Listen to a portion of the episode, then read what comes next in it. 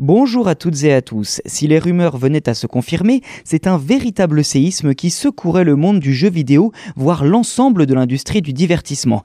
D'après les informations du média USA Today, Amazon serait sur le point de racheter le studio de jeu EA, connu notamment pour ses licences majeures comme FIFA, Battlefield ou Dragon Age.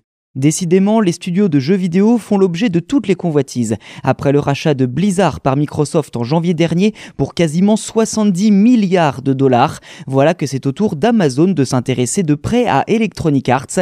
Ces dernières semaines, nombreux étaient les observateurs à rapporter que le GAFAM s'apprêtait à déposer une proposition de rachat. Si cette volonté d'enrôler le studio de jeux vidéo dans ses filiales est connue depuis le mois de mai dernier, la chaîne CNBC précise quant à elle qu'Amazon ne fera finalement pas d'offre dans l'immédiat.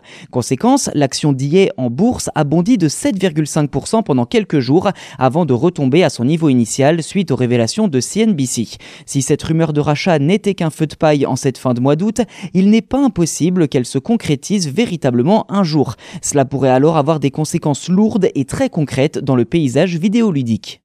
En effet, si Amazon devenait propriétaire d'IA, le GAFAM contrôlerait alors un nombre très important de licences majeures. Les joueurs pourraient alors en exploiter un certain nombre sur Twitch, la plateforme de streaming de jeux vidéo d'Amazon, voire même imaginer réaliser des adaptations en série ou en film sur Amazon Prime.